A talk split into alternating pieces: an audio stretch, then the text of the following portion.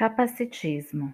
A área de estudos sobre deficiência propôs o termo capacitismo de maneira análoga a formas de discriminação como o racismo e o sexismo, incorporadas no sistema sociocultural ocidental.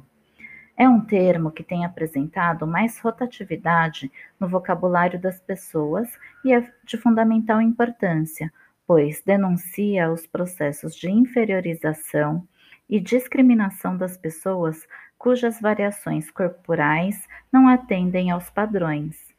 Os corpos e modos de funcionar das pessoas sem deficiência para o capacitismo são considerados superiores e situados como a referência para o julgamento dos demais em termos de classificação social, institucional e política.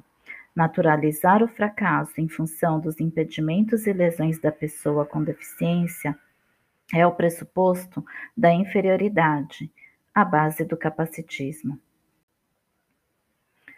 Difundido na ciência, nas práticas sociais e na mídia, o capacitismo incorporou-se de tal maneira em nosso contexto cultural que as próprias pessoas com deficiência muitas vezes julgam-se em dívida com tais padrões e buscam se adequar a eles e comportarem-se conforme as exigências sociais normativas.